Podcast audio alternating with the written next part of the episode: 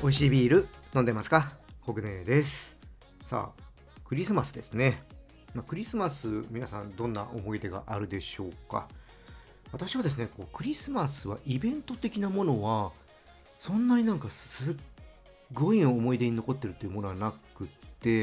まあ、どちらかというと中学生と、ま、高校生はキリスト教系の学校に行ってたんでもう11月ぐらいからずっと朝の礼拝とかねそういう時間があるんですけど賛美歌でクリスマスソングだったんですよ。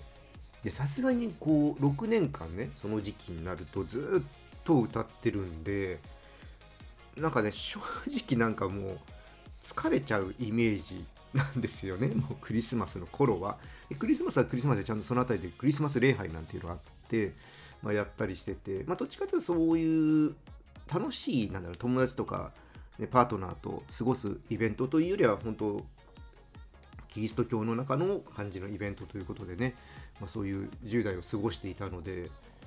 なんとなくクリスマスってそんなに自分の中では楽しいっていう 感じのものがいまあ、未だにないですね。まあ特にね今特にそういうもう年頃でもないですしね。うん。まあでもなんかねきっといい、ね、思い出持ってる人もいればまあちょっと切ない思い出を持ってる方も、まあ、いらっしゃるのかなと思いますけどもそんなエピソードもしよかったらコメントとかレターで教えてください。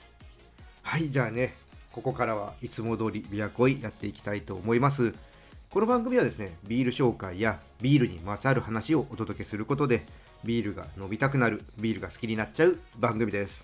今回は楽しく学べるビールクイズやっていきたいと思います。さあ今日はねどんな問題なんでしょうか？ぜひチャレンジしてみてください。それでは始めていきましょう。ビアコイオープンです。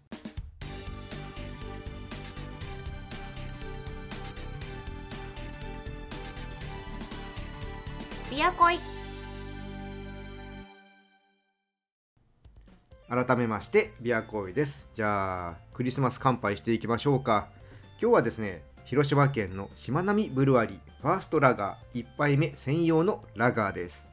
こちらはですね1杯目に最適なラガーをコンセプトにした商品になります。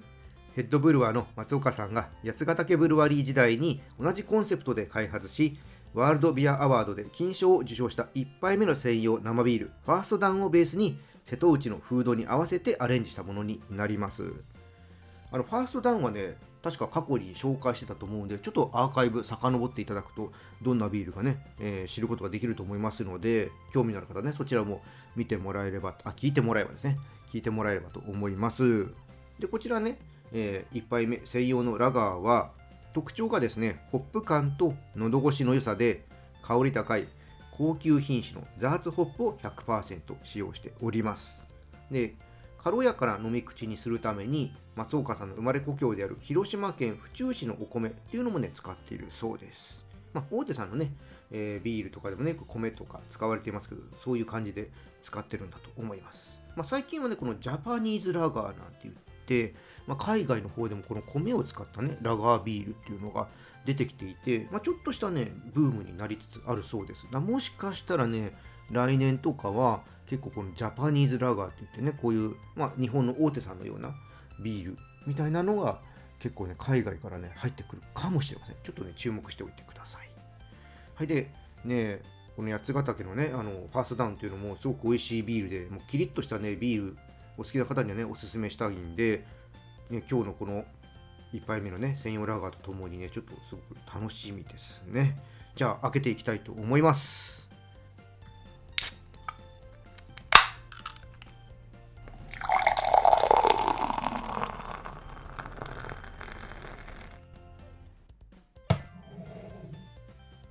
はい色はですねクリアですねすごく。うん。でちょっと色合いはねゴールドなんですけどちょっと暗めな感じです。じゃあいただいていきたいと思います。乾杯。ふぅ。たまんないっすねこれ。うん。あいいっすねこれ。うん。あのね口に含むとこのねモルトのね甘いフレーバーとねホップのねビターフレーバーがねすごいいい感じにね合わさってね心地よくね広がっていくんですよ。で程よい苦みがねこう後の方までね続いていってでもねまたなんかね綺麗に消えていくんですね。こうスーッと消えていくんですよ。すごいね。ああいいっすね。なんかうんうん。ビール飲んでるっていう感じ。でも苦々しい感じは決してなくてね。この香りもねピルスナーらしいホップのグラッシーな香りとねモルト由来のねクリスピーな香りがこう合わさってねすごくあの香りはねまたきつくなくて軽やかなんでこれがまたなんかこうスーッとねあのグイグイっていう感じでいいですね。ああこれはうん。すぐなくなるやつですよ。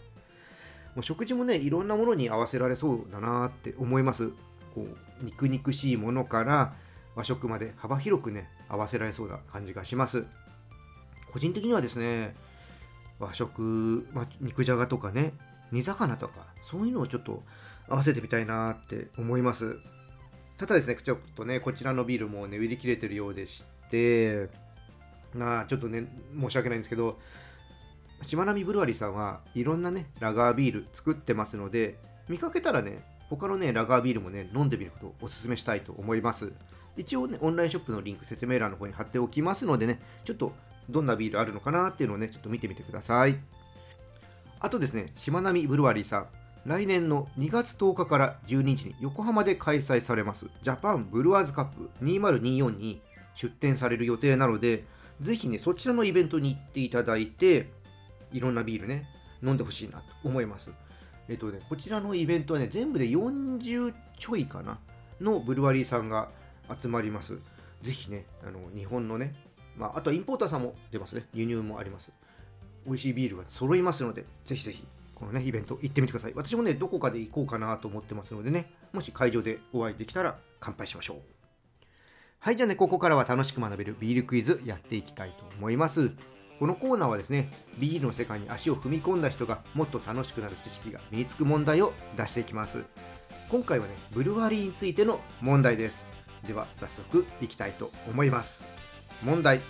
次の4つのうち東京にブルワリーがある大手ビールメーカーはどれでしょうか？1つ選んでください。なおいわゆるクラフトビールブランドのブルワリーっていうのは除きます。はいじゃあいきますよ。1アサヒビール。2キリンビール。3サントリービール。4札幌ビール。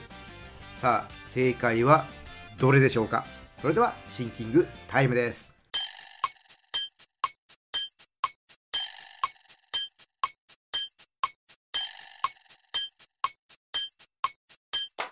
答えの方は決まったでしょうか？正解の前にもう一度選択肢の方をお伝えします。1アサヒビール。2キリンビール。3サントリービール。4札幌ビール。それでは正解の方を発表していきたいと思います。正解は3のサントリービールです。皆さん正解したでしょうか？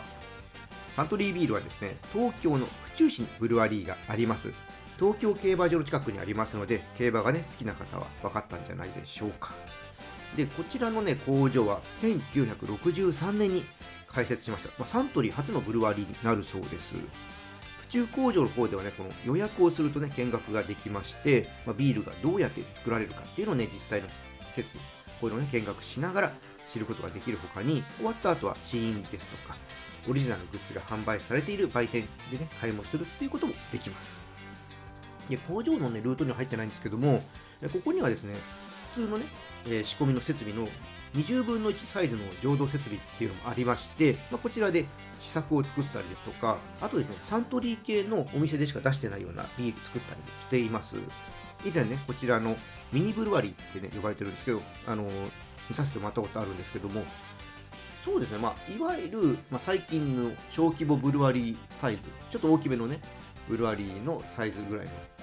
設備ですね。ここでなんかいろいろね、作ってるんだっていうのをね、聞いて、はい。あの飲みに行ったところもありましたね。あの、当時はアルトという、えー、ビールを作っておりまして、まだ今ちょっとね、あるのかわかんないんですけども、あの、飲んでて、これ、出せばいいのになーって 思った記憶があります。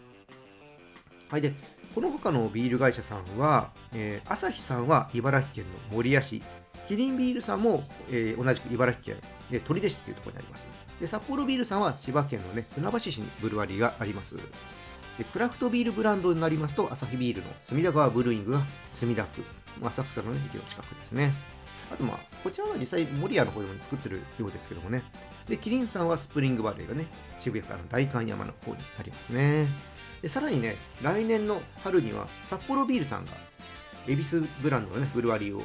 渋谷区の恵比寿に立ち上げます。あの、渋谷の、渋谷じゃない、えっ、と、恵比寿の本社のある隣ですね。今、恵比寿ビール記念館のあるところですね。に、ブルワリーができる予定です。大手さんのね、えービールのね、工場見学って楽しいのでね、まだ体験したことがない方ね、ぜひね、一回ね、行ってみてください。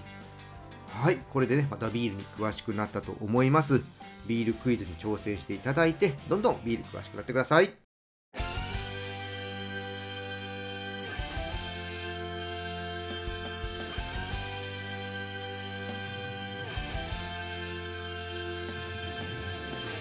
ビアコイエンディングです。まあ、工場見学ですね、どこも予約が必要なので、ウェブサイトでね、ちょっと確認してから申し込んでください。で、札幌ビールのね、船橋工場は、残念ながらね、12月の24日でね、見学終了してしまうということです。で関東で札幌ビールのビール作りを体験できる場所っていうのがね、なくなってしまうのね、ちょっと残念ですね。なので、札幌ビールの工場見学をしたい方は、北海道と九州でやっていますので、まあ、旅行にね、行った時に寄ってみてはいかがでしょうか。はい、じゃあ今日はね、この辺りで終わりにしたいと思います。このチャンネルではリスナーさんからの感想や質問、リクエストお待ちしております。気軽にね、送ってください。また、今日の配信が良かったらぜひ、いいねとフォロー、そして SNS でチャンネルのシェア、よろしくお願いします。それでは皆さん、お酒は適量を守って健康的に飲んで楽しいビールライフを過ごしましょう。二十歳になっていない人は飲んじゃダメだからね。お相手はビールに恋するラジオパーソナリティコグネーでした。また次回も一緒にビールに恋しましょう。